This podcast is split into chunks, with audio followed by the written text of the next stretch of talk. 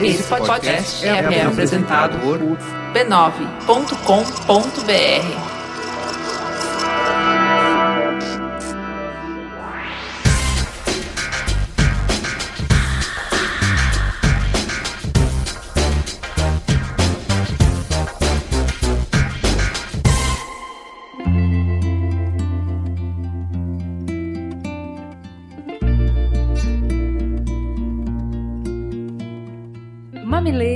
mamiletes, bem-vindos ao seu espaço de encontro. Para ouvir opiniões contrárias, para entender outras visões de mundo, para expandir os horizontes, esse é o Mamilos. Eu sou a Juva Lauer e comigo está a mineirinha mais inteligente da podosfera. Isso é piada, né?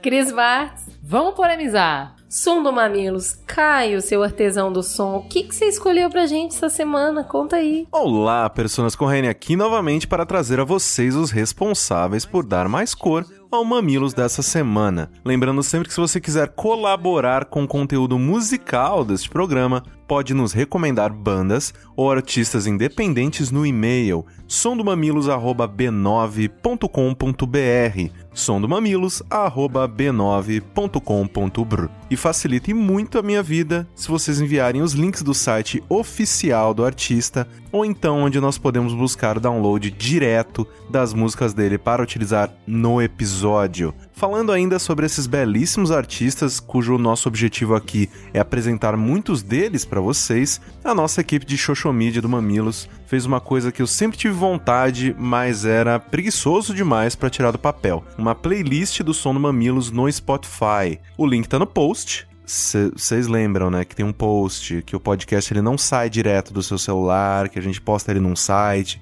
É, então, é lá. E eu queria também mandar um salve para MC e pro Guilherme pelo corre. Nessa edição, nós iremos ouvir o Vitrola Sintética, uma banda paulista de rock alternativo que foi indicada ao Grammy Latino, mas ainda ninguém conhece direito. Então fiquem aí com o Vitrola Sintética no som do Mamilos. Só quis te conhecer.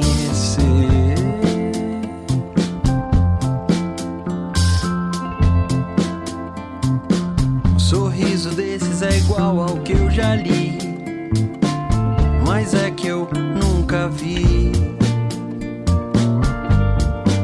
Nunca vi. Beijo pra Primavera do Leste no Mato Grosso, Gaspar, em Santa Catarina. pra Trindade em Goiânia, Para a galera que ama a gangue do Eletro no Pará. pra brasileiros na Inglaterra que sentiram o coração ficar um pouco mais verde e amarelo mesmo com a distância, Para a incubadora tecnológica de cooperativas popular da UFPR. E um beijo especial pro Guilherme da Nelgama, que me encontrou na audiência hoje, se revelou mamileiro, me deu um abraço bem gostoso pra motivar a tia cansadíssima a gravar esse programa. E ó, fale com mamilos. Nesse momento, fale com mamilos que a gente sempre fala com vocês assim: fala com a gente, vem cá, encosta aqui no ombrinho, conta o que você achou do programa, traz o seu contraponto, conta pra gente que ouviu com a tia, com a avó, com a mãe, com o cachorro, com a namorada, lavando a louça. O que, que você achou do programa? E a gente quer aproveitar esse momento pra contar pra vocês que nem só de Juva Lauer e Kiris Bartz vive o Mamilos. Mamilos tem uma equipe cheirosa e tão organizadinha, menino. É tá de matar de orgulho. muito lindo. Então, um beijo pra nossa equipe cheirosa.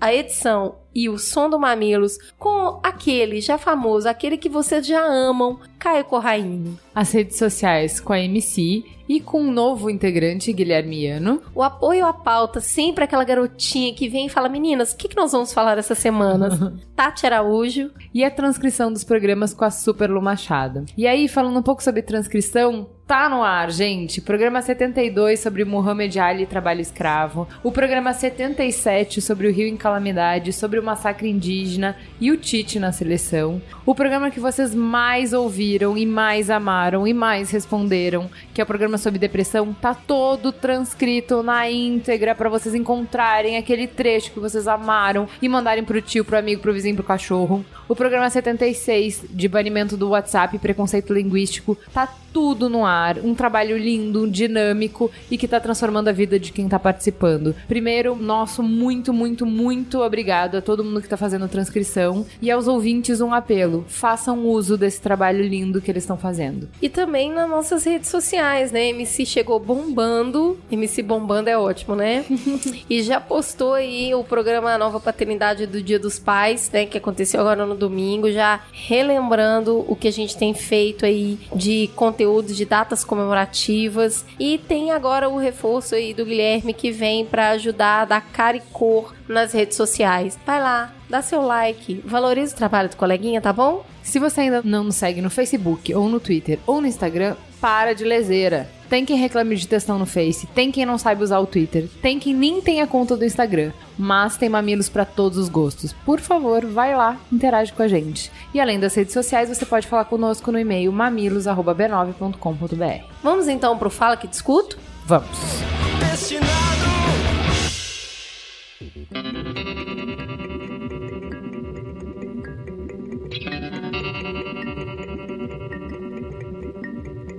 Vamos começar com Arthur Pedro. Por causa da minha formação em bioquímica, mestrado e doutorado na área, Dá licença. troquei de roupa. Me atrevi a mandar esse e-mail para vocês para dar um pitaco. Ai, que gentil. Rápido sobre a minha discussão do doping. A abordagem do último programa. Como bioquímico, tenho a opinião de que alguns tipos de doping deveriam ser banidos pelo simples fato de que estes podem conferir ao indivíduo uma capacidade sobre-humana. Por exemplo, algumas formas de doping que envolvem a transfusão de hematócitos, por exemplo, pode permitir os esportistas a ter uma oxigenação anormal, de maneira que ele jamais teria a fadiga muscular que um outro que não faz uso teria. E essa não é uma capacidade que ele atingiu, é uma capacidade que ele só tem quando faz uso do doping. Acho que se a porteira do doping for aberta, a competição vai deixar de ser sobre a superação humana e sim uma corrida meramente tecnológica, da qual os humanos seriam meros suportes secundários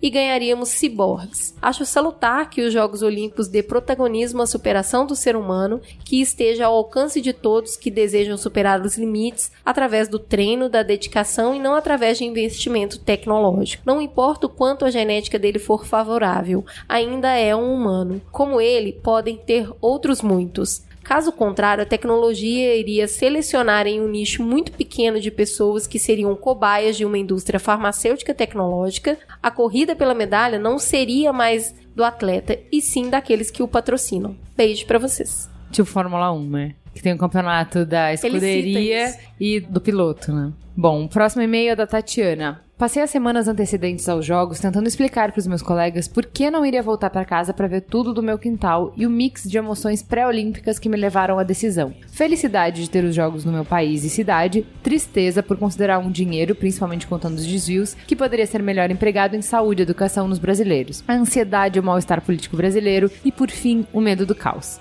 Aliás, caos pra gringo é sempre sinônimo de terrorismo, né? Vai explicar pra norueguês que em país onde se trola grupos terroristas por WhatsApp, o caos pode tomar várias formas. No dia da abertura, botei pra gravar achando que não aguentaria as 5 horas de diferença, e foi bem longe do que aconteceu. Eu e minha mulher varamos a madrugada vibrando e participando virtualmente dos momentos comentaristas de sofá de familiares e amigos. Ver aquela mistura linda, tão diferente entre si, mas tão particular do Brasil, e saber que tudo aquilo faz sim parte da minha identidade. Deu saudade de tudo. De Biscoito Globo, de Anitta, de Pão de Queijo, de Paulinho da Viola, de Tacacá, de Acarajé. E só quem teve a capacidade de juntar isso, englobando as diferentes partes da nossa cultura, foi o tal povo de humanas. Essa ideia das planilhas de Excel que foi comentada, de só o que pode ser contabilizado com números e cifras é considerado, entre aspas, legado das Olimpíadas no Brasil, resume a importância de não diluir o que foi essa abertura no meio dos problemas, porque o legado cultural é tão importante quanto, sim. O desvio de dinheiro da organização, as frases vergonhosas do pais e os coliformes fecais na Baía de Guanabara e da Lagoa não podem tirar nem diminuir o mérito do que eles conseguiram fazer com essa abertura. Nossa história é complexa,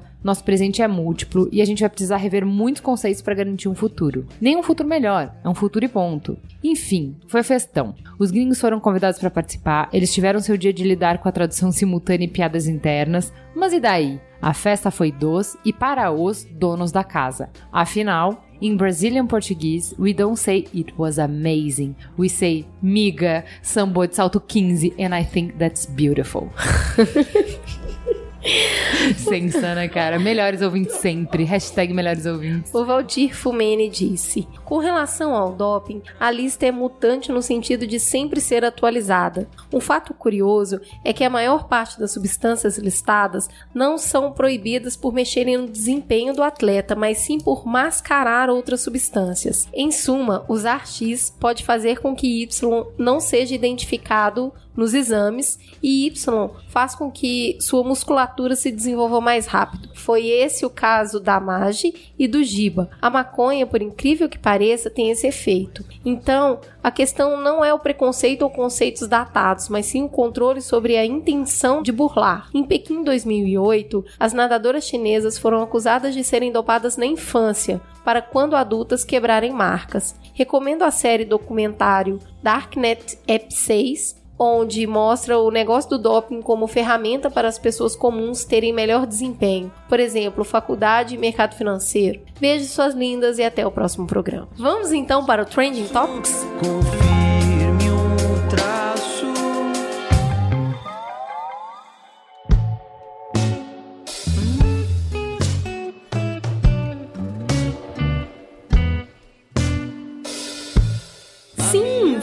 E vamos começar apresentando que tem gente querida e nova nessa mesa, porque pessoas gentis se deslocaram até aqui na quarta-feira para contribuir e trocar ideia com a gente. Vamos começar com quem tem página na internet bombando. É, A gente curte muito, compartilha muito. Eu tô me sentindo falando com a Marília Gabriela. Sou muito fã. Quem é você, pessoa? Eu sou a Carol Patrocínio, tudo bem, gente? Super adoro. Gente, se vocês não seguem ela, shame on you. Vai lá, segue agora. Carol, obrigada, querida. Conta pra gente um pouquinho da sua vida. Quem é você? Do que se alimenta? Eu sou jornalista e blogueira. Tô tentando ser Snapchat. Snap. Teixeira é muito bom. Snapchateira. Ai, mil coisas. E militante, virtual principalmente, porque quando a gente tem filho não dá tempo de ir pra rua.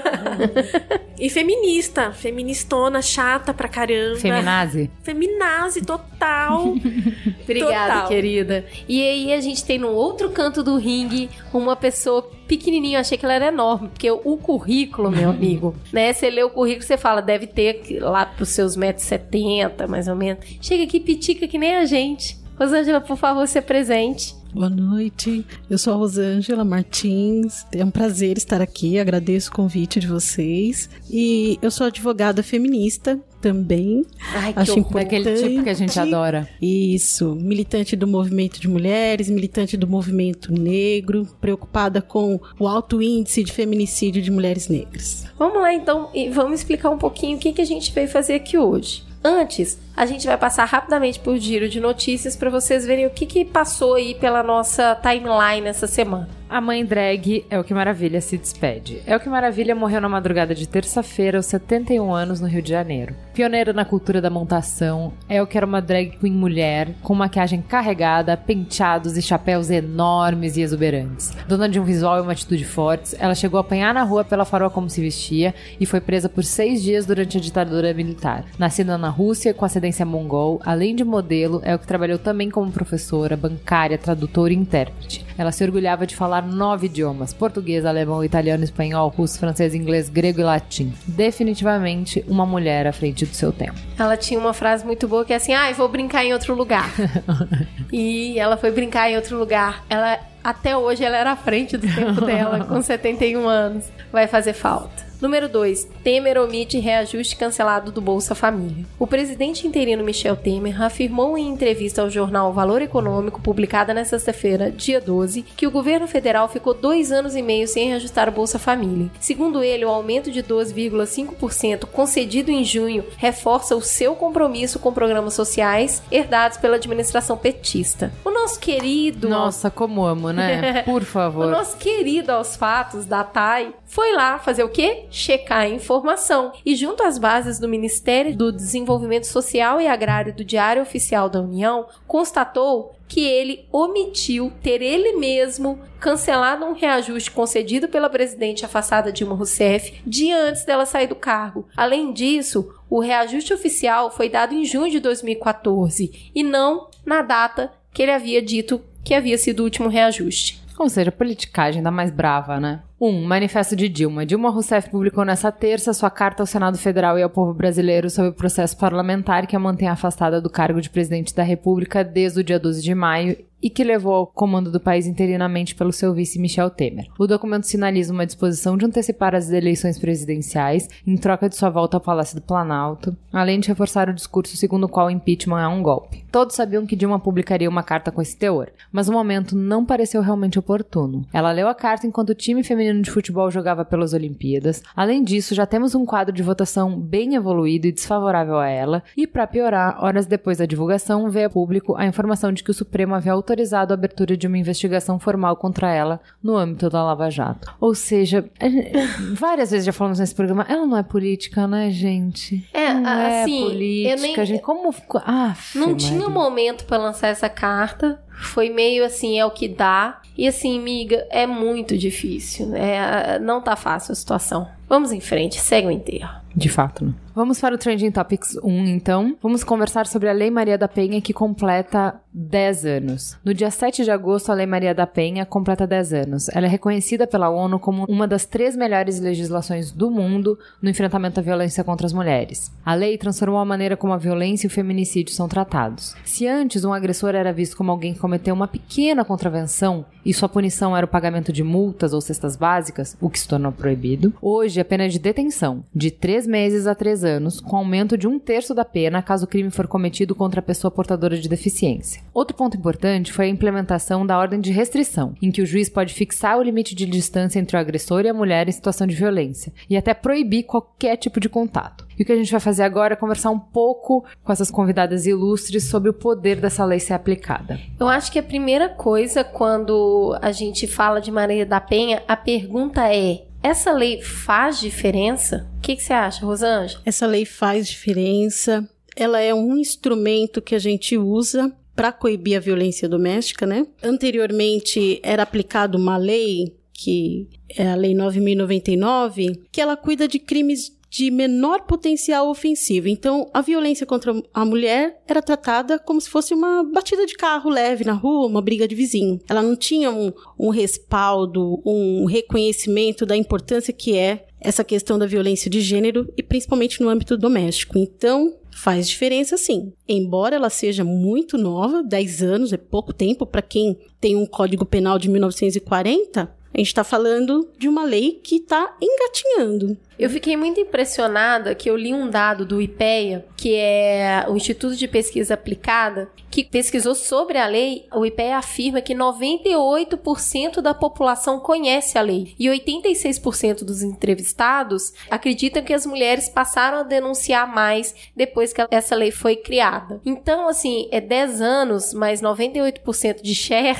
é uma coisa bastante impressionante. Ao que você acha que deve o fato das pessoas terem conhecido tanto a lei? A gente tem lei até hoje no Brasil que tem, sei lá, o triplo desse tempo, mas não é conhecida. Por que, que você acha que essa lei, a gente pode dizer que ela pegou? Que no Brasil tem muito isso, né? A lei pegou ou não pegou? Esse reconhecimento da lei quer dizer que ela pegou? Não deveria, a gente não deveria pensar dessa maneira, né? Porque lei é lei, ela não tem que pegar ou não pegar. Isso é cultural, infelizmente. Agora, uma lei que tomou publicidade, ela é uma das terceiras melhores leis do mundo, né? Uma lei completa, embora a forma como ela é aplicada, a gente ainda entende que deixa a desejar, mas interfere no âmbito muito pessoal, né? No âmbito doméstico. Então, em todos os lares, né, brasileiros, ou conhece alguém ou tem uma questão com a violência doméstica. Então, isso mexe com a pessoa. E aí, a publicidade a mídia também tem o seu papel, vamos negar, às vezes de forma errônea, né? No começo falava muito que era lei que era para prender o homem. Depois foi desmistificando isso. Isso ajudou a ganhar popularidade, sim. Entendi. Carol, eu queria que você contasse pra gente um pouquinho por que, que essa lei chama Maria da Penha. Ah, todo mundo sabe que isso é o caso de uma mulher que sofreu violência, mas o que, que é essa história? A história da Maria da Penha, ela é mega triste e comum. A Maria da Penha era uma mulher em um relacionamento abusivo, em situação de violência, e ela já tinha prestado queixa contra o marido mais de uma vez. E aí, no dia em que aconteceu o caso mais tenso de toda a história dela, ele tentou matá-la, eletrocutada, não conseguiu. Então, assim, é muito grande, né? É muito grande e é a história de uma mulher que resolveu que não ia ficar quieta. Ela resolveu que não, não ia deixar aquilo passar de novo. Porque é isso, né? Todas as mulheres que são vítimas de violência e vão até a delegacia, eu acho que elas sentem a mesma coisa. Você chega lá, você fala: olha, tem um cara que está me agredindo. E aí o policial fala: ai, volta para casa, faz um feijão gostoso. Ai, sabe, o que, que você fez pra ele ficar bravo? Você não podia ser mais legal? E aí ninguém te oferece proteção, ninguém te oferece um lugar para ficar com teus filhos. Você volta para casa e apanha de novo. É agredida de mil maneiras e tudo mais. Então a Maria da Penha foi essa mulher que falou: não, acabou, daqui não passa, eu podia ter morrido, não morri, então minha vida vai ser usada pra que nenhuma outra mulher passe por isso. E aí, junto com diversas instituições e grupos de mulheres, ela conseguiu essa lei que é incrível e que mostra pra gente que a violência ela vai muito além da agressão física, que é uma lei que, cara, ela fala de tantos tipos de agressão que é bonito de ver, assim. É, eu fiquei muito impressionada de entender o gancho entre o que ela sofreu e a criação da lei, porque ela tinha 38 anos quando ela ficou paraplégica, ele não tentou matá-la uma vez só, mas duas, né? E a gente sempre tende a levar esses casos muito para periferia, Rosângela me corrige se eu estiver errada, mas nesse caso ela era uma farmacêutica e o marido era professor universitário. A primeira vez que ele a atacou, que ele deu o tiro, que ela ficou paraplégica, ela estava dormindo e ele gritou falando que a casa tinha sido invadida, né? E ela demorou simplesmente 19 anos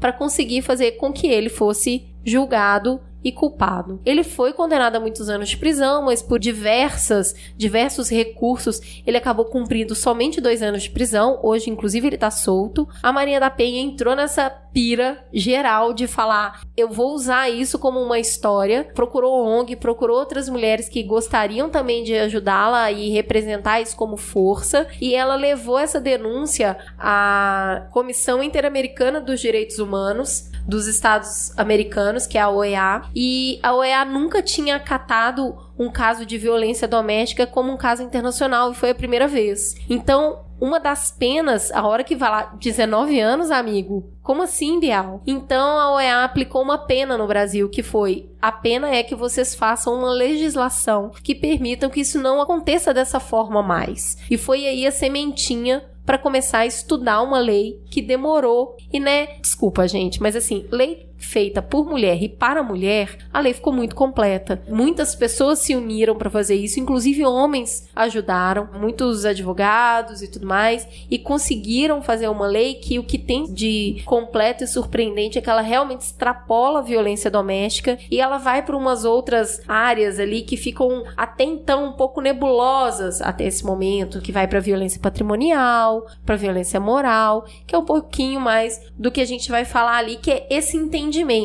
Eu queria que a Rosângela falasse um pouquinho pra gente assim, muitas vezes a gente fala assim: "Ah, mas era brincadeira". A gente brinca assim. Eu brinco assim. Eu falo: Ô nega, você não fez a comida, mas você é burra, você esqueceu de pôr a roupa no varal porque não sabia que ia chover. E aí você fala, puxa, isso é tão ofensivo. Imagina, a gente tá brincando. Ou seja, o que é violência doméstica? Muito complexo, né? Quando você passa durante uma vida inteira achando que esse é o tipo de brincadeira que deve ser aceitável. Então hoje a gente. O nosso conceito de brincadeira é esquisito, né? Isso, isso. A gente acha que brincar com a questão racial não é racismo, a gente acha que brincar com a questão de gênero não é machismo. Só que isso causa um efeito moral, psicológico tão perverso quanto uma surra. Então a, a, mulher já tem essa questão do papel de gênero que é imposto desde quando nasce. Os papéis já são pré-determinados, né? Coisinha de mulherzinha, coisinha de menininho. A nossa cultura vem pregando isso, a coisa machista, a cultura do estupro tá aí. Então a lei quando ela abrange essa questão do psicológico, do moral, do patrimonial também engloba muito mais do que um, um tapa, um murro, porque as pessoas acham que violência doméstica é você chegar na delegacia com o rosto roxo, sangrando, ou vai parar no hospital. Mas o índice de depressão das mulheres que procuram por um centro de referência da mulher, né, para para dar entrada, para buscar ajuda na, em como sair da violência doméstica, é muito alto. Oh, mas isso também é muito comum para um marido manter a mulher numa situação de abuso, a ele falar que ele vai roubar os filhos dela, né? Isso é bem comum. Falar assim: se você sai daqui, você tem emprego? Eu que tenho renda, eu sou dono dessa casa, eu sou dono do carro. Você vai sair como? As crianças vão ficar aqui. E aí a mulher fica nessa posição de abuso, ela não consegue quebrar o ciclo. Isso é considerado violência? Sim, sem dúvida. A grande dificuldade de acabar com a violência doméstica é romper com esse ciclo da violência. Durante um tempo, eu, trabalhei e acompanhei mulheres num centro de defesa da mulher. E elas chegavam lá e eram acolhidas pela assistente social, passavam, em alguns casos, pela orientação jurídica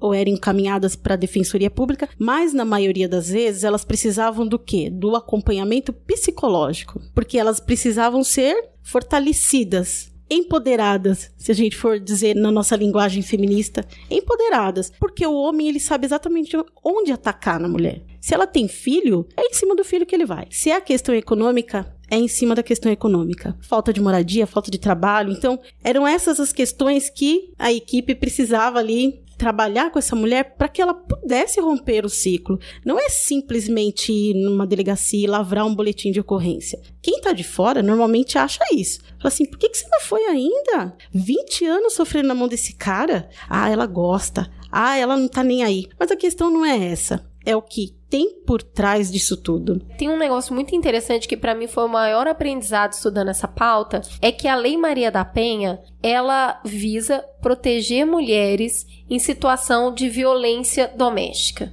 E isso quer dizer que não importa quem é o agressor, o agressor, inclusive, pode ser outra mulher. Então, não é uma lei criada para ameaçar e julgar homens. É para julgar agressores e agressoras. Então, quer dizer, a Lei Maria da Penha pode funcionar com mãe, com irmã, com roommate, com amiga, uma pessoa que te oprime, faz esse abuso psicológico, patrimonial, controla o seu dinheiro, controla a sua saída, a sua entrada. A gente tá falando aqui de irmã, de sogra. Então, é muito importante deixar isso claro. Bom, como eu não conhecia, né? Aquelas, né? Se eu não conheço, vai que. Mas é importante deixar isso muito claro. Não é uma lei contra homens. É uma lei para proteger mulheres que sofrem violência doméstica. Não importa quem seja ferindo essa violência. Isso para mim foi uma descoberta, porque eu acho que isso tira o estigma que é uma lei contra homens, que a maioria das pessoas tendem a achar. Não é. É porque existe uma característica de violência doméstica contra a mulher que ela incita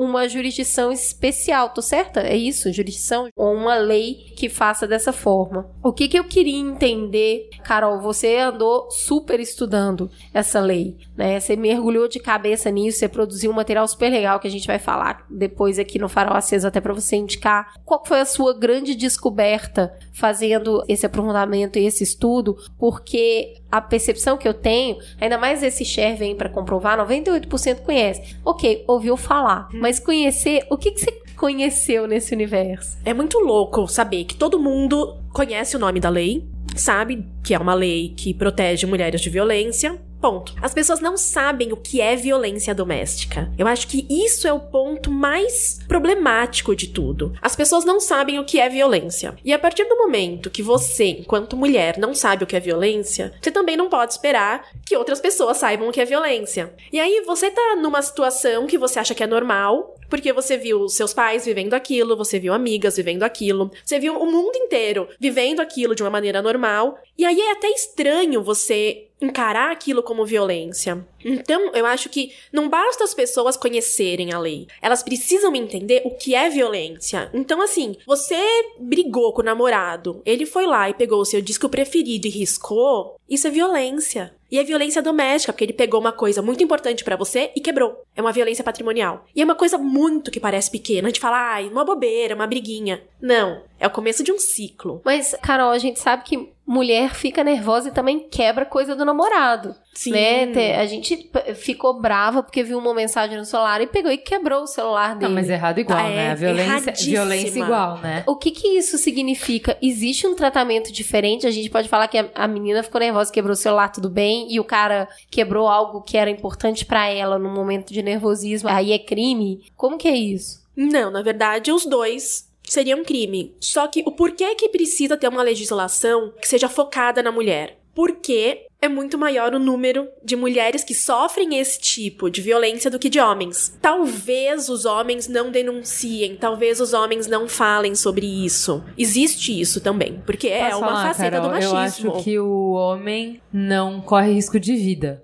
Ah, Quanto sim, ao não. resto, é tudo igual. Isso, então, na hora exatamente. que a gente tá puto, tá todo mundo igual e todo mundo perdeu a razão e tá todo mundo comentando violência. Então, mulher não é boazinha, mulher não é perfeita, mulher não é compreensiva, mulher não é mais inteligente, não é mais nada. Ela não é a vítima o tempo todo. Não, ela Não, isso- inclusive pode ser o algoz. Muito. Só que a diferença é a diferença de poder. E de poder, não só o poder físico que o homem tem sobre a mulher, mas o poder de que se um cara vai pro mundo e fala, estou sendo agredido, é como se fosse uma coisa muito maior. Tem uma história, por exemplo, de que o Bill Clinton era agredido pela Hillary. E é uma história muito louca, que contam que, assim, em festas, todo mundo na casa, ela tacava pratos nele. Ah, veja. Era uma coisa muito louca. Só que, se esse cara fala assim, gente, tô sendo agredido pela minha mulher, vira uma coisa imensa, porque é um homem que assumiu que tá em um papel de submissão num relacionamento. Se é uma mulher que fala, eu apanhei do meu marido, a coisa é totalmente diferente. Que, ah, o que, que ela fez? Existe essa- até essa piadinha, né? Ai, fulana apanhou. Eu não Ele sei sabe por que porque bater. tá batendo, mas, Mas, ela, sabe porque tá apanhando. Então,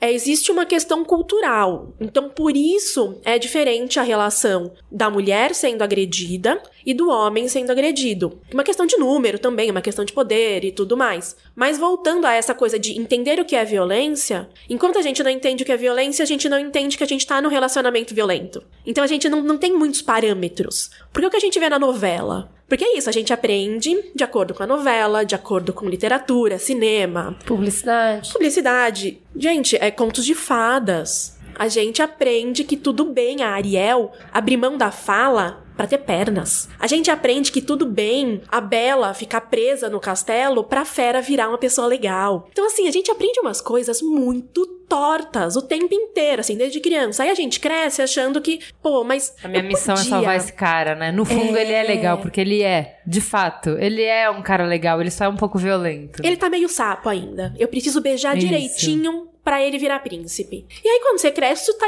meu, internalizado na gente, numas camadas, assim, muito, assim, lá atrás da cabeça. E aí a gente não consegue trazer isso pra frente, né? E eu acho que isso até numa mulher na situação de opressora, né? Muitas vezes a gente vê uma sogra que oprime muito a nora porque ela entende que se ela criou o filho dela assim, como vem uma outra mulher agora e não oferece para o filho dela a mesma coisa que ela ofereceu? Então eu acho que em famílias mais tradicionais essa discussão tá sempre posta. Eu lembro muito, um tempo atrás eu trabalhei com uma menina e ela falou que um dia chegou na casa dela e pegou a sogra olhando os armários. Ela falou assim: Poxa, o que você tá fazendo? Ela falou: Tô vendo se você passa as roupas dele direito. Então, assim, a gente vê uma perpetuação disso e mulheres que poderiam apoiar umas às outras, na verdade, ela acaba se tornando algoz. E a lei também prevê uma punição para essa mulher. Então, o que a gente está falando aqui é de acolher a vítima. Eu queria perguntar para Rosângela, na prática, qual que é essa aplicação? Uma mulher que se sente violada, exposta a essa violência, seja ela desse caráter psicológico, na verdade, assim, a gente coloca isso como uma escalada, né? A violência psicológica, ela prende a gente muito num lugar, porque a partir do momento que a pessoa consegue fazer com que você acredite que você não é capaz, ela te prende com uma facilidade enorme, né? Então, seja porque ela tá te prendendo, porque ela te convenceu que você realmente não merece algo melhor, ou seja, porque ela você não consegue gerar uma renda para se sustentar sozinho, ou que a pessoa toma posse da sua renda, ou seja, porque ela realmente chega às vias de fato de te agredir fisicamente, ou tudo junto. Mas essa mulher tá passando por uma situação dessa, ou quem tá ouvindo conhece alguém que tá passando por uma situação dessa. Quando a gente fala de Maria da Penha, o que, que a gente quer dizer em termos de processo, de passos? Ok, entendi, tô numa super situação ruim. O que, que eu tenho que fazer? Eu até queria voltar um pouquinho na questão do ciclo, né? Eu citei anteriormente. O que, que seria esse ciclo da violência? Porque a gente está aqui entre pessoas que de repente tiveram um contato, mas o ciclo da violência ele passa por um período de tensão quando a coisa começa a ficar panela de pressão. Depois ele vem para as vias de fato, como você mencionou, né? O, o ápice da, da agressão, ou o ápice da situação que a mulher está em depressão. Mas depois vem aquela fase da lua de mel. Desculpa, não era isso, me perdoa, eu não vou Perdi fazer. a cabeça. Isso, eu bebi. Tem desculpa para tudo. Só que aí a mulher vai lá pesar os prós, os contras, fala: "Puxa, mas quando eu me apaixonei, eu não me apaixonei por um agressor, eu me apaixonei por uma pessoa". Vem muito de encontro ao que a Carol colocou, que é a forma como nós fomos criadas, né? O amor romântico, o final feliz. Aí você fala: "Poxa, mas eu me separar significa que o meu casamento foi frustrado". Fracassei, né? Eu abandonei, né? Exato. E isso vai prendendo a mulher na situação. Né? Quando vê o tempo tá passando cada vez mais. Agora, se a gente tem lá uma amiga, uma colega, uma irmã, uma cunhada, poxa, tá passando por essa situação, primeiro você tem que ter empatia. Não dá para você forçar a pessoa a procurar ajuda. Fala assim, olha, se você precisar, eu tô aqui. E aí, muitas vezes ela não quer ir direto numa delegacia. Muitas vezes não é o caso de ir a uma delegacia. Ela pode contratar um advogado, ou se ela não tem recurso, ela pode procurar pela Defensoria Pública. A Defensoria Pública de São Paulo tem um núcleo que cuida das questões de mulheres mesmo. Chama Nudem. A gente pode acessar depois na internet. Alguns fóruns têm um, uns núcleos da defensoria que atende a vítima, mas também tem o apoio desses centros de referência à mulher. Centro de Defesa e Convivência da Mulher. Ali ela vai conversar com assistente social, ela vai conversar com uma psicóloga, ela vai participar de algumas oficinas de empoderamento, terapia em grupo. Né? até para ela sentir que outras pessoas, outras mulheres também passam pela situação, como conseguiram superar. Existem caminhos. A gente chama de rota crítica, não é tão simples assim, porque às vezes você pode ir numa delegacia e ser muito maltratada. E voltar rapidinho para casa e falar: bom, deixa como tá, é natural, Esse sofrimento eu já conheço, né? Exato. Não é a receita mais perfeita, mas é o que a gente tem para hoje. Eu entendo que não estamos completo, que não é perfeito, que para ser atendida de acordo com a Lei Maria da Penha, a mulher precisa se dirigir a uma delegacia da mulher, que não existem delegacias da mulher em todos os lugares, que não abrem no final de semana. Eu entendo que a gente está muito longe do ideal. Então, a violência doméstica, aquilo que acontece dentro de casa, a máxima da expressão de briga de marido e mulher, ninguém mete a colher, não é verdadeira. Ajudem as mulheres que sofrem violência dentro de casa. Essas mulheres além de sofrer violência, têm os filhos expostos a essa violência. Crianças que crescem preocupadas, desnorteadas, se sentindo responsáveis por uma situação que elas não têm o menor controle. Então, quando eu vejo o Lei Maria da Penha e vejo as pessoas falarem assim.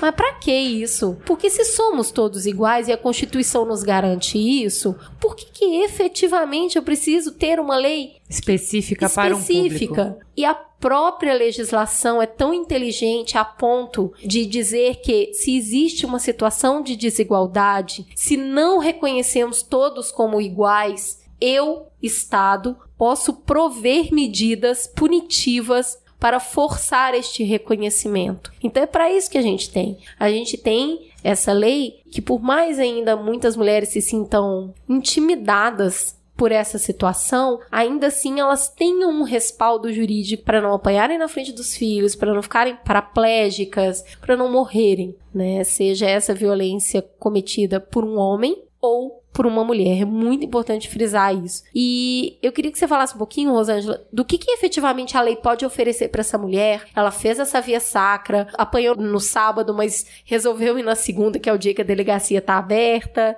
O que, que a lei efetivamente pode fazer por ela? Eu vou dar o exemplo de algumas medidas de proteção que cabem à mulher. Né? Se ela ainda mora com esse agressor, ele pode ser afastado. Pode não, deve ser afastado do lar e o juiz determina um distanciamento: 200, 300 metros, 500 metros. Se ele tem porte de arma, o juiz suspende esse porte de arma. Porque às vezes ele é um PM, às vezes ele é um segurança, ou às vezes ele tem o porte de arma simplesmente porque tem, né? Então precisa salvaguardar a integridade física dessa mulher e das crianças, sem dúvida. Se é pai, vai suspender ali a visita temporariamente. Né? Se ele causa ali uma ameaça às crianças, pode suspender. A pensão não, a pensão é obrigação. Mas a visita, ele fica temporariamente afastado dessas crianças. Ela pode pedir remoção do serviço, isso está previsto em lei. Né? Ela pode pedir a transferência, se ela é uma funcionária pública ou dependendo da empresa de iniciativa privada na qual ela trabalha, ela pode ser removida para outro lugar, pode ficar afastada. Ir para um abrigo, para um local seguro, para ela e para os filhos, certo? A questão do abrigo, muito importante. A questão do abrigo, em caso emergencial, pode-se dizer assim. Onde existe um risco de morte. Isso, um risco iminente de morte. Porque ela que vai ser recolhida, né? Ela vai sair da rotina dela, as crianças vão sair da rotina delas, ela vai estar tá escondida. Mas existem casos, e não são poucos, que a mulher tem que sair de cena sim. Porque aí o agressor, ele, ele tem hora, o problema é esse, a questão da aplicabilidade da lei é a mudança de mentalidade. Eu até fiquei pensando, eu falei, nossa, que barbaridade que eu falei, o que temos para hoje não é, não é menosprezando ou diminuindo a lei, pelo contrário, mas a questão de quem aplica essa lei, da forma como ela é trabalhada, reconhecer a violência que a Carol estava falando, né? Sim, tem que ter não uma basta mudança. eu falar, alguém tem que falar, é verdade. É porque a mulher, ela chega destruída pra polícia e ela escuta umas coisas tão absurdas. Então, se você não educa quem vai receber essa mulher para entender o que é violência, em que momento essa mulher tá, qual é a fragilidade dela, não tem um atendimento decente. A mulher chega lá e ela tá em frangalhos por dentro. Só de sair de casa, se trocar, tomar um banho e ir até a delegacia é um processo. O problema não é ir, o problema é voltar. Exatamente. Sim. Porque você vai e você sabe, né? Que você volta. E você sabe que quando você voltar, não apenas o seu marido sabe, mas a rua inteira sabe. A vizinhança inteira sabe. A tua mãe sabe, a mãe dele sabe. E aí a coisa toma proporções imensas. Só que aí você chega na delegacia e o cara fala: volta para casa, passa um batonzinho. O processo judicial também é desgastante, porque a gente tem um imaginário de que acesso à justiça é uma coisa para poucos. E aí você vai enfrentar um poder judiciário, normalmente hétero, cis, machista, que usa né? palavras difíceis. Um palavreado, juridiquês, né? Uhum, então não sabe nem o cara tá falando. Exato. Só de estar tá ali, a, essa mulher fragilizada, da qual nós estamos falando, em situação de vulnerabilidade, ela já chega ali um pouco balançada e fala assim: nossa, o que, que eu tô fazendo aqui? Né? Então isso também está dentro dessa questão aí dessa rota crítica. Mas o processo ele é importante. Há uma discussão nos movimentos de mulheres também e principalmente das profissionais que trabalham com essa questão de que para algumas situações a mulher não precise ir à delegacia para lavrar um BO. Por exemplo, ela quer se separar a situação é de cunho psicológico, moral, patrimonial. Se ela vai na delegacia, eles fazem de tudo para que ela se desanime e não faça o BO. Não dê entrada. Se ela vai direto com o advogado, estamos entrando com uma ação de divórcio, né, com base na Lei Maria da Penha, porque por A mais B tem a questão da violência doméstica, ela não precisou passar pelo constrangimento da delegacia. Esse é um posicionamento atual da Defensoria Pública que atende. A delegacia é um lugar muito estéreo. Horrível. Para qualquer pessoa. Para uma pessoa violentada, na sua dignidade, no seu estado físico, ela é pior ainda. Ela é um lugar frio e assustador, mesmo se ela for bem atendida. Então, mesmo se a pessoa que estiver lá estiver preparada, ainda assim é um ambiente estéreo. Mas, Rô, a dificuldade dessa estratégia que você está me falando é que muitas vezes a pessoa que sofreu a violência ainda não entendeu que o relacionamento acabou. Então ela tá procurando proteção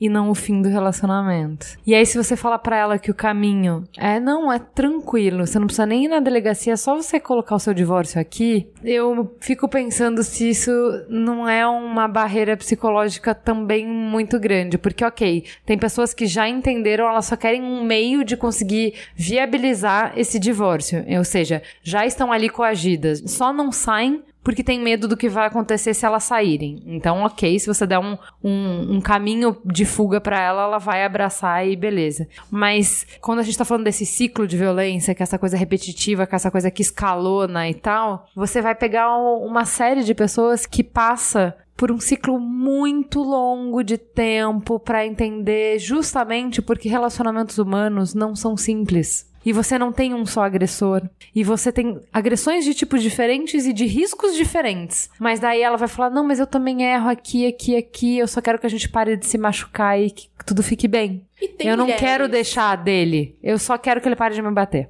Tem mulheres que querem que o E policial... aí é difícil quebrar o ciclo de violência. Tem mulheres que querem que o policial vá lá e dê um susto no cara. Pra ele entender que ele não pode agredi-la. Porque ela espera que aquilo vá realmente mudar. E aí eu acho que entra na coisa da cultura, assim, de da gente mostrar que aquilo é violência e aquilo não vai mudar. Ele não é príncipe, ele não tá vestidinho de sapo e vai mudar. É, não é um cara que. Mas, né? Carol, a mulher também não acha que ela é princesa. Então Ah, ela não. fala assim: olha, eu não sou a princesa do conto de fada, eu não tô numa torre, eu também tenho meus erros, ele tem os dele, eu só quero que ele pare de me bater. É, A gente então. se entende muito bem em xxx coisas, a gente tem um filho bonito, quando ele não tá bêbado, ele é bom, quando ele não tá violento, ele é bom, ele me ama demais, é por isso que ele me bate, porque ele tem muito ciúme, então eu só preciso que ele pare de me bater. Sabe, essa- essas histórias eu já ouvi tanto, tanto, tanto na vida. Não são pessoas que querem se separar. São pessoas que querem que a violência acabe. E aí? É a questão da desconstrução, né? Desconstruir esse processo social. Isso é muito difícil.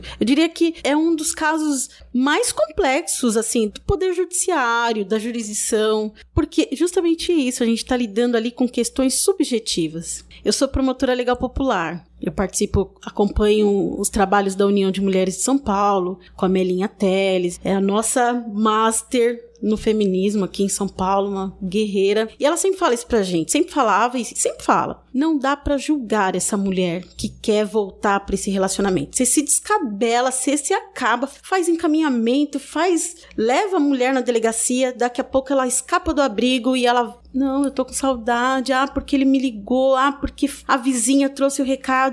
E o profissional, a profissional, tende a se frustrar. Mas não dá. Não dá pra você julgar, justamente por conta desse elemento subjetivo. Eu acho que a gente é mulheres que se prendem a esse tipo de relacionamento, de chegar e para um abrigo voltar ou sair de uma UTI, ficar um pouquinho melhor e voltar para casa, elas têm muito pouco parâmetro do que que é uma relação saudável. E aí para elas, aquilo é a felicidade. É só tirar a violência, o resto tá ótimo. Então, como ela não tem a percepção do quanto a violência, na verdade, ela envenena o relacionamento como um todo e que esse relacionamento tá podre. Pra ela se tirar aquele pedacinho ali da maçã, ainda dá pra aproveitar a maçã inteira. Então, na verdade, a gente tá falando sim sobre uma mudança cultural muito grande, que é o que que é um relacionamento saudável? Amiga, achei que era o meu. Então, não é. Então, eu acho, inclusive. Que é amor, né? Que- O que é amor, né? Porque a gente, o amor romântico, ele pressupõe sacrifício. Sofrimento. Não, sacrifício, entrega.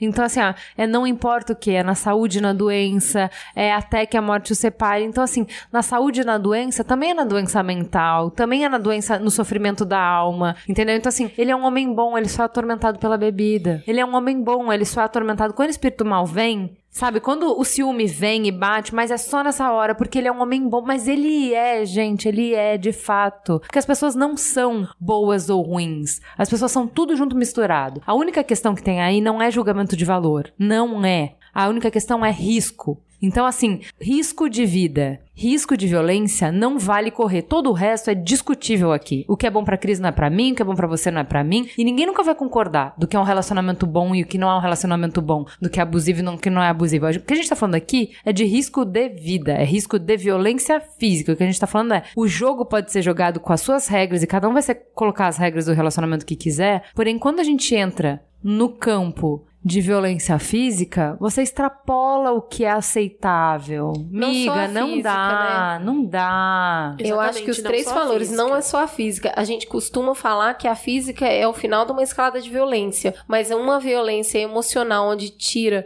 tudo aquilo que você tem, que é o reconhecimento do eu, causa um vazio tão grande quanto e uma humilhação tão grande quanto a violência física. Mas deixa eu fazer um parênteses só pra dar a voz dissonante que eu acho importante. Relacionamentos humanos não são simples. E a gente tem em todos os relacionamentos graus de violências diferentes. E que a gente tolera por motivos diferentes. E se a gente não tiver empatia e tolerância, nenhum relacionamento de longo prazo vai. Qual é o limite pra você é diferente de pra mim? O que você vive no seu relacionamento é abusivo pra mim. O que eu vivo no meu relacionamento é abusivo pra você. E eu acho que aí existe uma área cinza que a gente pode debater noites e dias e tal. Agora, violência física é um limite que a gente pode estabelecer uma risca que a gente pode colocar. Eu acho que é importante a gente sempre lembrar que relacionamentos são sobre poder, independente de que tipo de relacionamento. O importante é que tenha uma alternância desse poder. Então, tem horas que a mulher tem mais poder que o homem, tem horas que o homem tem mais poder que a mulher. Ou um casal gay cada um cola ter poder de vez em quando. Quando só uma das partes do relacionamento tem poder, aí a gente tá numa situação que é abusiva e que acho que não entra nem nessa coisa de discussão, assim. Se uma pessoa tem todo o poder, uma pessoa não tem nenhum poder, não tá rolando uma, um relacionamento, não rola uma equidade. É que não é uma coisa óbvia, né, Carol? Que eu acho, por Sim. exemplo, às vezes o homem tem todo o poder financeiro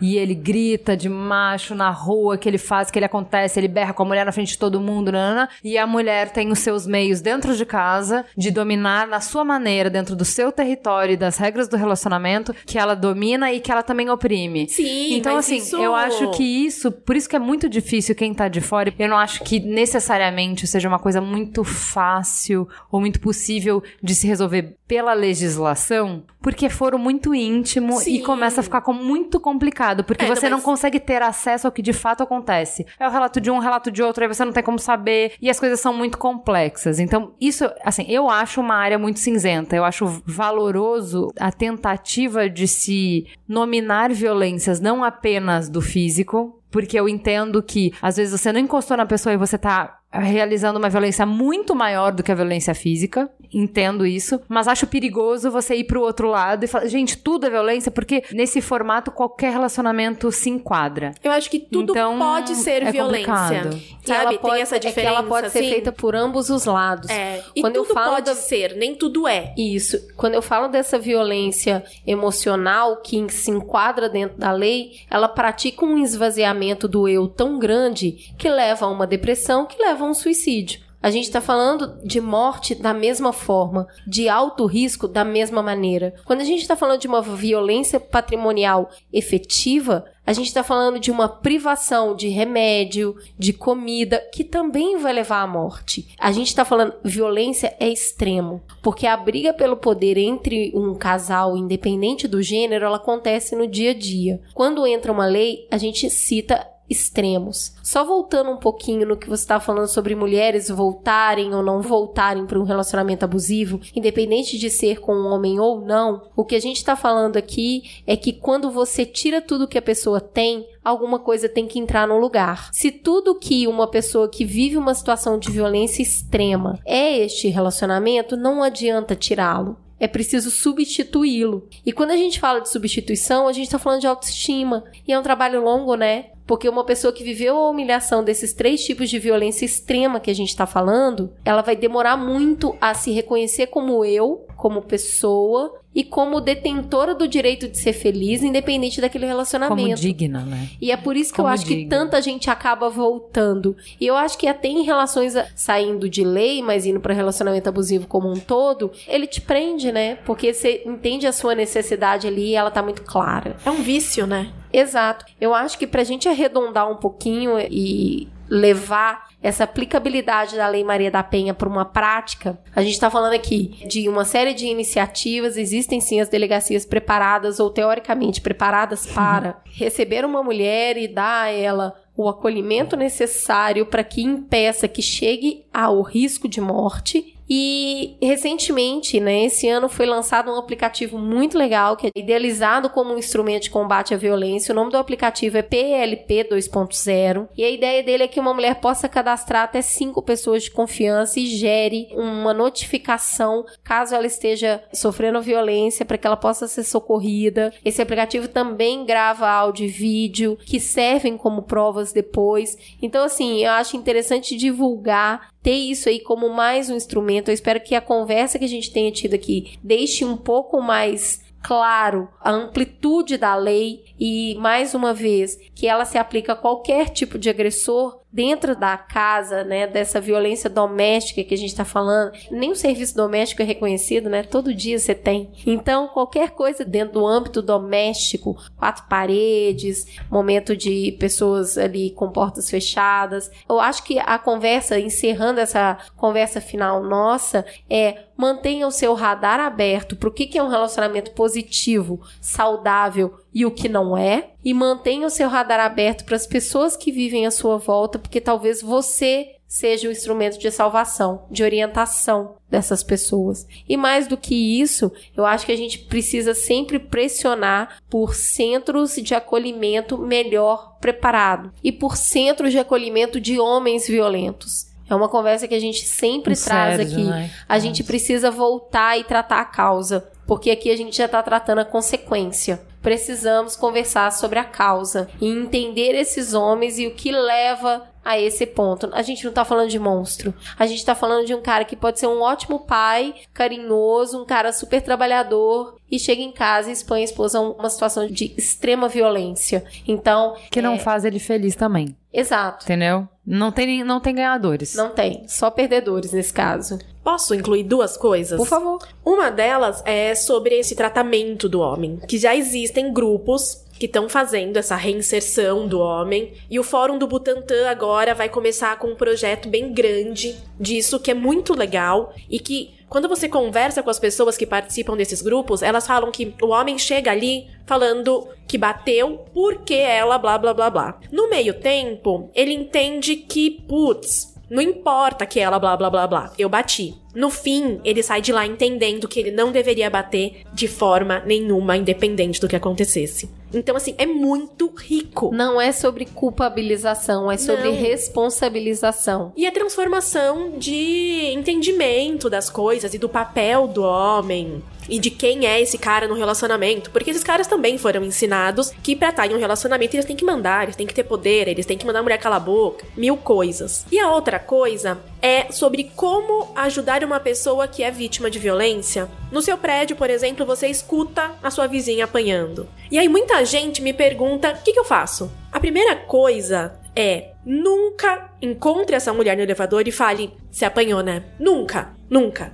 Nunca fale pra esse cara. Eu sei que está batendo nela. Nunca toque a campainha durante uma porradaria, porque ela vai apanhar mais. Só isso. Nada vai melhorar ali. Então, tem duas coisas que eu sempre falo para as pessoas. A primeira é: pega uma folha sulfite e escreve: Nesse prédio não se aceita violência contra a mulher. Cola no elevador. Teu recado tá dado. O cara entendeu que ele não tem que fazer merda e a mulher entendeu que ali ela vai encontrar alguém para ajudá-la. E a segunda coisa é se aproxima dessa mulher, mas com um laço de amizade normal. Chama essa mulher para tomar um café. Mostra que as portas da tua casa estão abertas. E conforme você vai criando esse laço, deixa claro para ela que, meu, se um dia as coisas estiverem ruins, ela pode ir pra tua casa. Ela pode tocar campainha no meio da noite. Ela pode te ligar, te mandar uma mensagem, chorar as mágoas, ou então ela pode simplesmente passar uma tarde vendo TV com você e esquecendo de todos os problemas. E aí, quando você vai criando esses laços, você vai deixando essa mulher sair desse ciclo. Você puxa ela pro outro lado. Ela começa a ver que existe um mundo lá fora,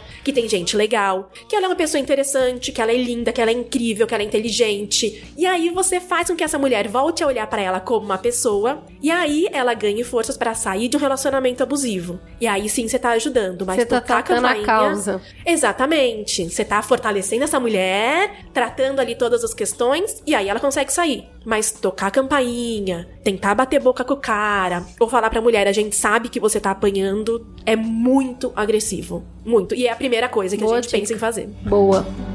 E o rosto mais velho te encontrar.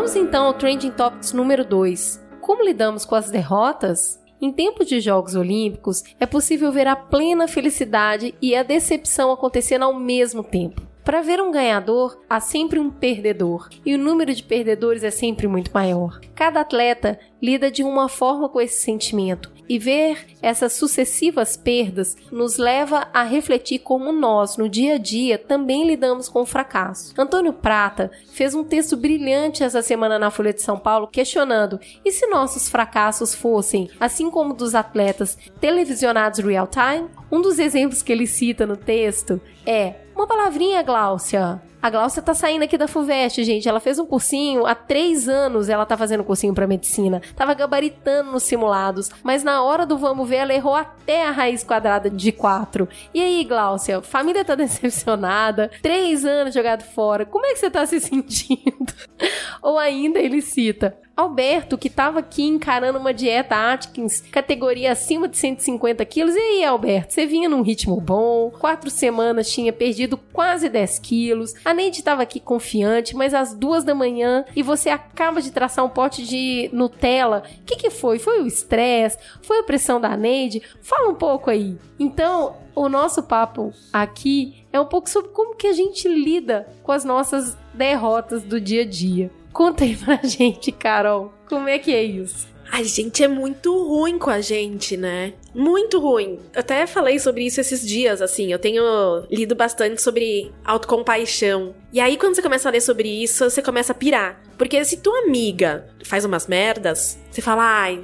Mas né, tá difícil a vida. Pô, acontece. Não se culpa. É, não, tá tudo. Amiga, você é ótima. Olha pra tanta coisa boa que você tem. Se você faz uma merda, você se culpa e se critica de um jeito, você, meu, altas chibatadas nas costas, assim, meu, culpa cristã elevada à milésima potência, porque a gente acha que a gente tem que ser perfeita. E aí, quando a gente tá nessa era da comunicação, Facebook, Instagram, Snapchat, toda essa coisa louca, e você não tem uma vida incrível, você não tem nada de bom para mostrar? Sei lá, eu fico vendo o Snapchat, gente, as pessoas têm vidas chatas. Tanto quanto a minha.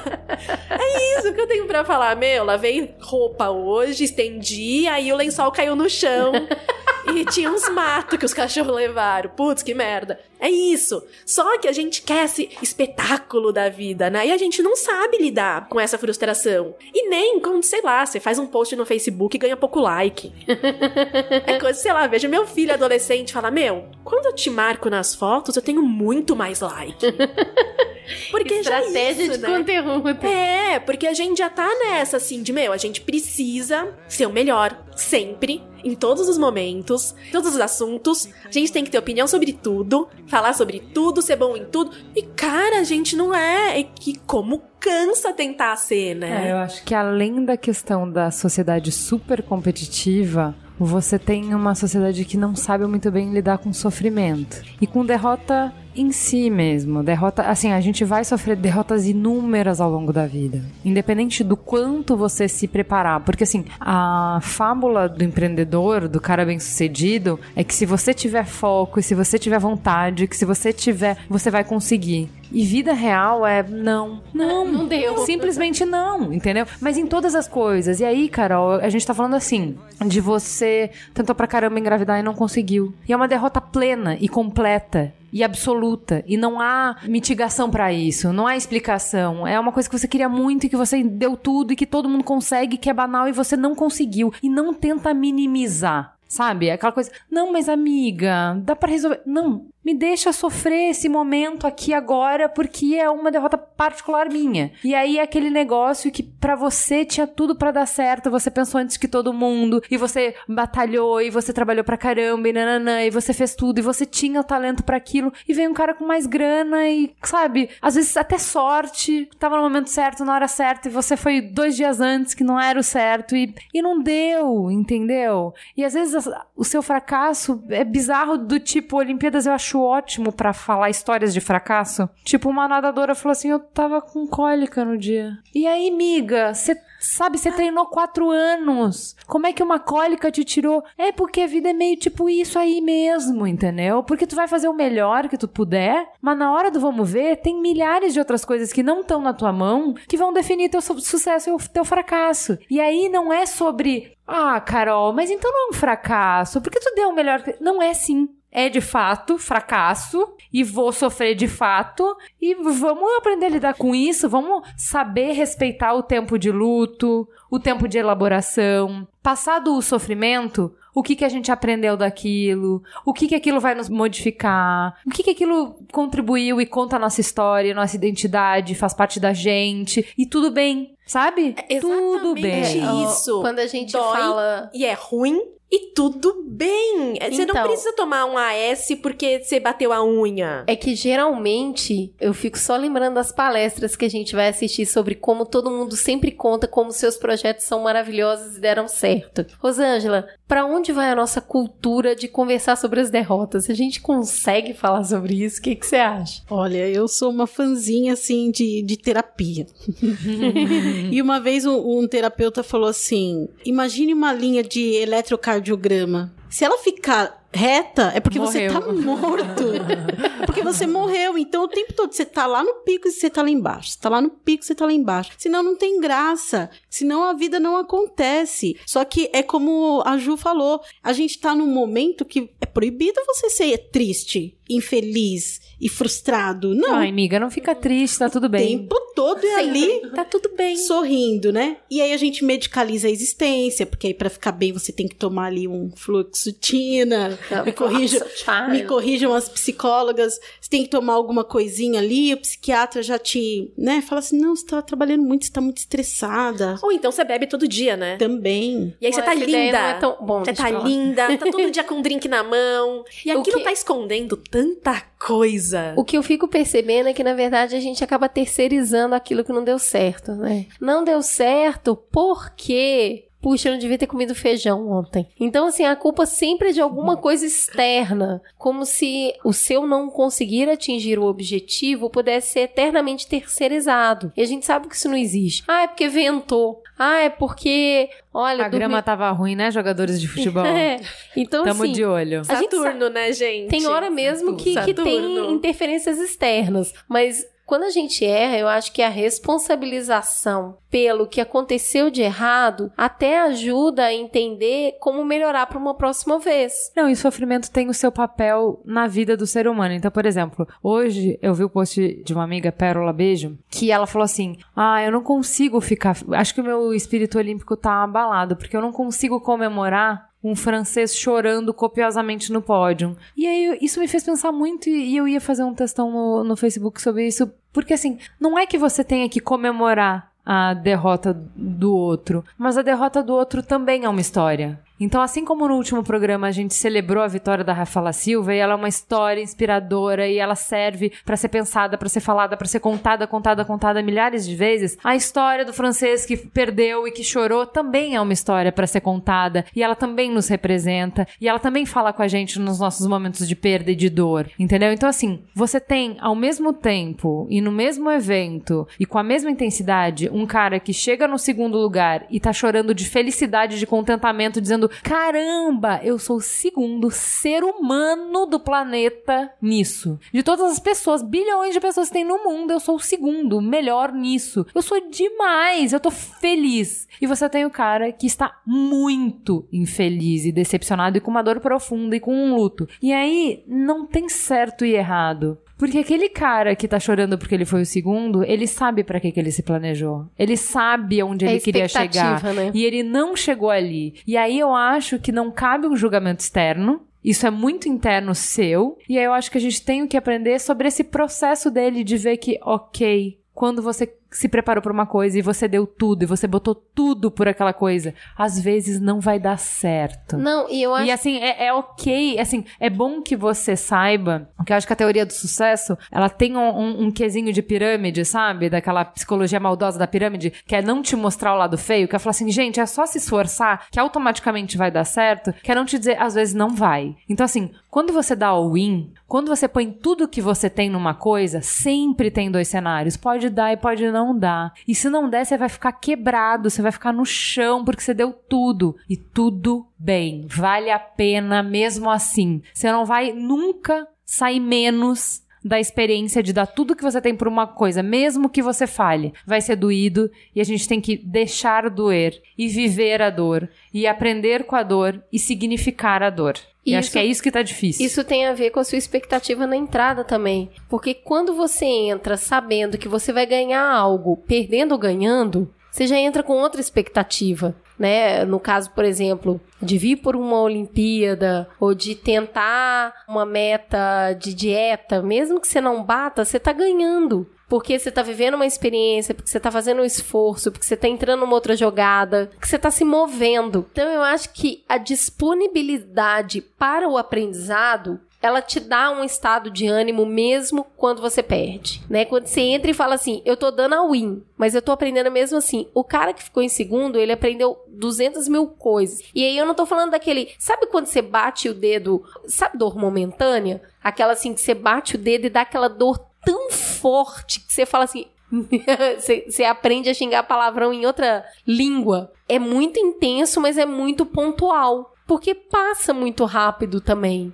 É um mergulho muito profundo, mas uma volta muito ágil para cima, porque você entrou naquilo sabendo que independente do resultado final, você tá percorrendo um caminho de aprendizado. Mas tudo bem que às vezes não vai ser isso. Às vezes isso não é possível. Se você perder seu filho, não é possível. Não, Entendeu mas aí isso? a gente tá falando de outra coisa. Não, mas a gente tá falando de sofrimento Não. e de Não, perdas tá e de falando- derrotas, não, entendeu? Não, a derrota é. Então eu posso dar outro é- exemplo. Se você foi injustamente sofreu uma perda, uma ação civil, por exemplo, Ou foi demitido uma, uma demissão. Então, assim, a vida tem derrotas, derrotas pessoais. Você não fez pra isso, ou você se preparou pra uma coisa e não conseguiu. A derrota faz parte da existência, da vida. Às vezes ela é muito injusta, às vezes ela é uma consequência que não é injusta nem injusta, é, é a vida como ela é. Mas enfim, lidar com a derrota, com o sofrimento, com a dor, saber enfrentar isso e não dorar e não minimizar e não falar assim, não, mas ele não entendeu que aquilo é um processo. Não, não, é só ruim mesmo.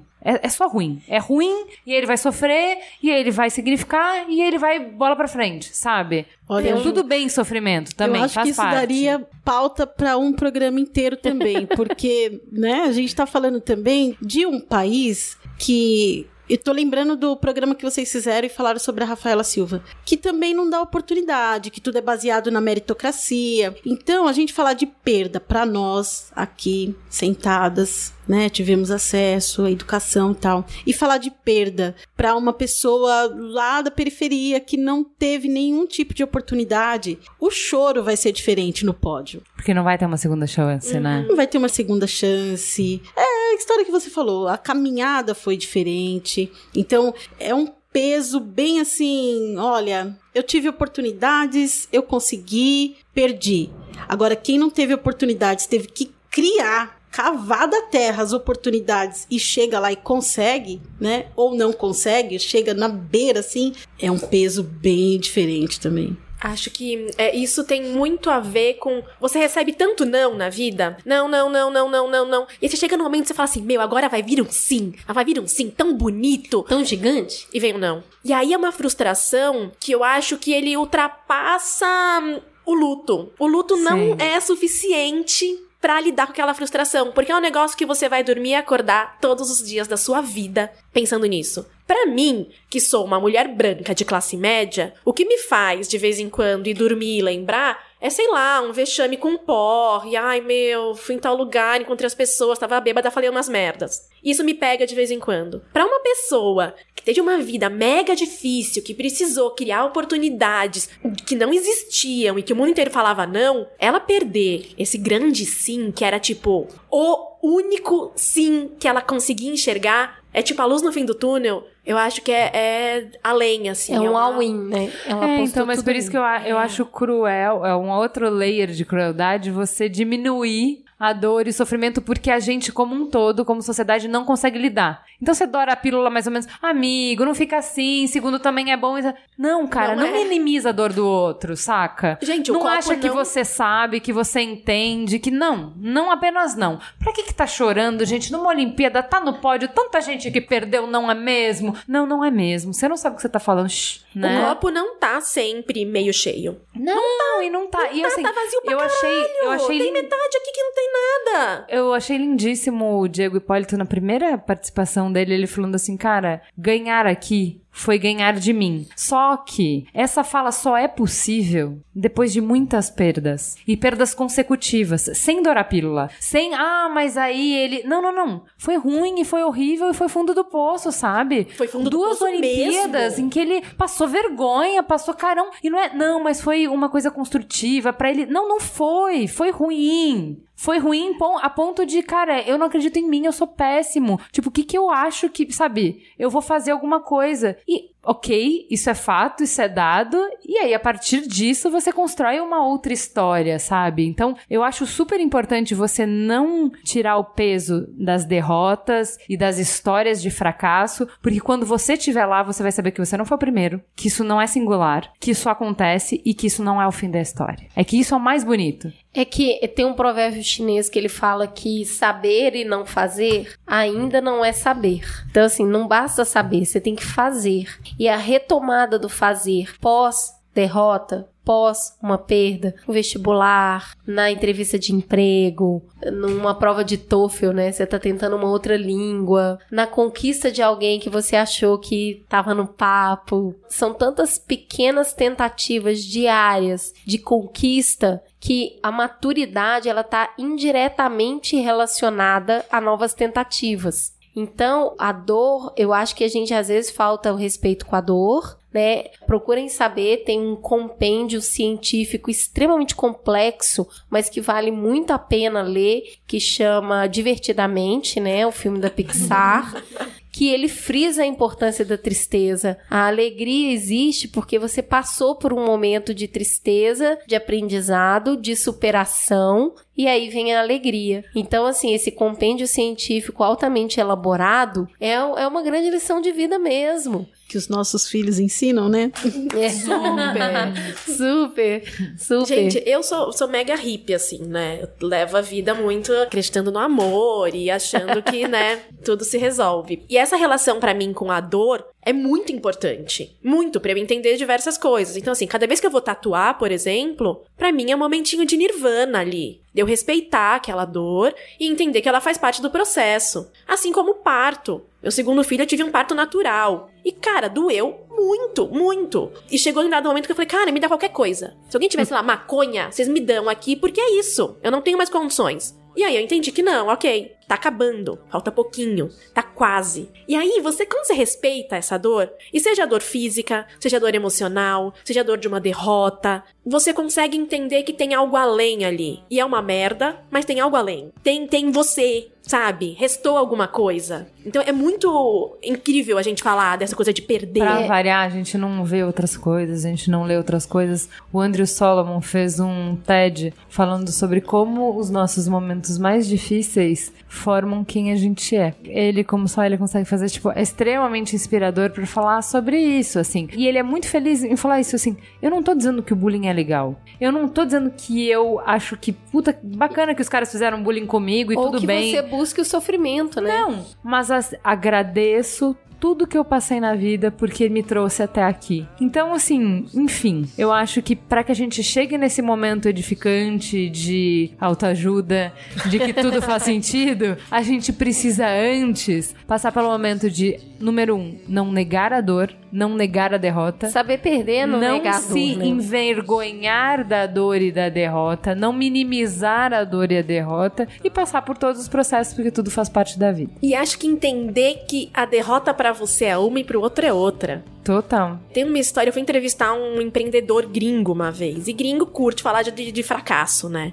Tem essa... Não é o nosso caso. Não é o nosso caso, não. Brasileiro não fala. É que a gente não fracassa. Claro. E aí, esse cara contou que um dos primeiros empreendimentos dele, ele foi pra um país africano, pequenininho, trabalhar com educação. E aí ele chegou lá e teve uma ideia brilhante de mudar tudo numa escola. Mudou tudo, tudo. Em um mês, ele tinha falido a escola. E aí, pra ele, aquilo foi um aprendizado. E aí, agora eu tava aqui pensando, né? Que quando eu entrevistei esse cara, eu falei, putz, que legal, que aprendizado. E agora eu só consigo pensar, filho da puta, um bando de criança não teve a chance de falar, ai, aprendi muito com isso. Não! Eles não aprenderam nada durante um ano, porque o brother resolveu mudar tudo. Então é isso, assim, às vezes, pra você é um puta aprendizado. Mas, cara, segura tua onda com os teus aprendizados e olha pro resto da galera, porque pode ter muita gente impactada com a sua onda de vou curtir meu sofrimento. É, é isso aí. É um caminho tortuoso e eu acho que a gente tem que aprender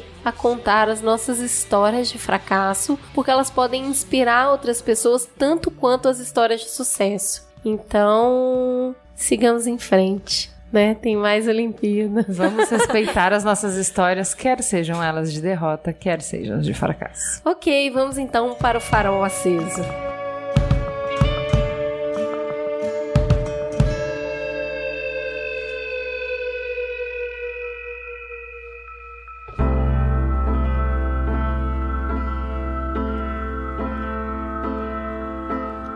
Vamos então para o farol aceso e vamos começar com essas visitas bonitas. Rosângela, conta pra gente, o que, que você vai indicar? Então, eu tava pensando aqui, e tem um texto muito bacana da Audre Lorde, ela já é falecida, norte-americana, uma mulher negra, lésbica, e que o texto é sobre o uso do erótico como poder. Então, como a gente falou muito da questão da violência doméstica, da construção social do machismo, é legal dar uma lida nesse texto que ele chacoalha um pouquinho a gente o quanto o tempo todo tentam cortar o nosso poder, né? E tudo que é relacionado à mulher é diminuído. E o erótico, não o hipersexualizado, banalizado, mas o poder visceral da mulher, o quanto que ele é o tempo todo abafado. Então esse texto dá uma chacoalhada boa. Ótimo. Carol, conta pra gente. Eu vou indicar duas coisas. A primeira é um especial que a gente fez na Comum sobre a Lei Maria da Penha, que tem um mini documentário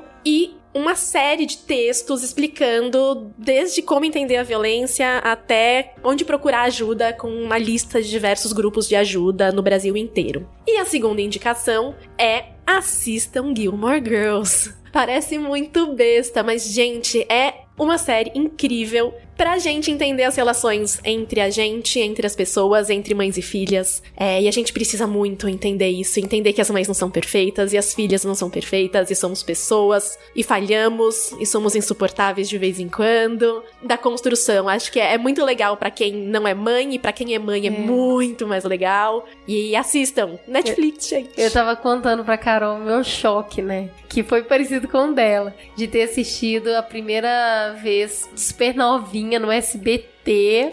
E aí eu era a Lori. E eu queria que a minha mãe fosse a Lorelai, né? E agora assistindo como mãe muda tudo. Eu tive um choque gigantesco quando eu assisti. Agora, vontade de chorar mesmo, de perceber que quanta coisa mudou. A série é muito gostosa, né? É, e a gente chora e a gente. Chamava tal mãe tal filha no Tal mãe, SBT. tal filha. Horrível.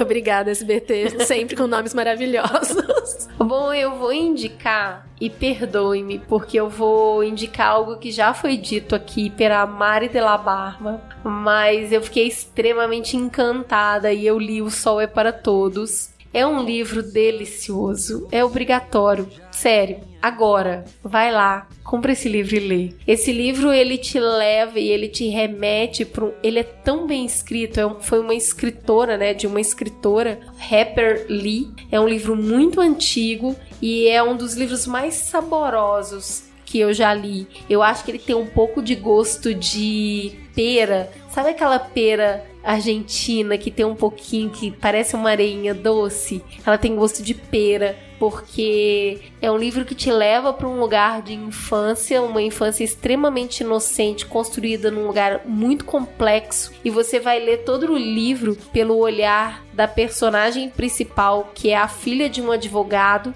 O livro começa, ela tá com uns 10 anos e vai até uns 12 anos, e o olhar inocente dela sobre a complexidade dos temas tratados é fascinante. E tem o filme, o filme é super bacana e tudo mais, mas assim, lê o livro, tô te pedindo, nunca te pedi nada. Você vai simplesmente querer comer o livro tomando um chá porque ele tem uma pureza e uma dor muito singular. E entender aquilo pelo olhar de uma criança te mostra como que a construção da referência é importante para o ser humano. E o entendimento da complexidade social, no final o livro aborda o tema do racismo de uma maneira bastante direta e romantizada por uma criança e não tem como ser diferente ela tá entendendo a construção do mundo. E referência é muito importante. E o livro retrata isso de uma maneira com sabor de pera. Então leiam, leiam O Sol é para Todos. Ju, e aí? Essa semana eu vou indicar mais uma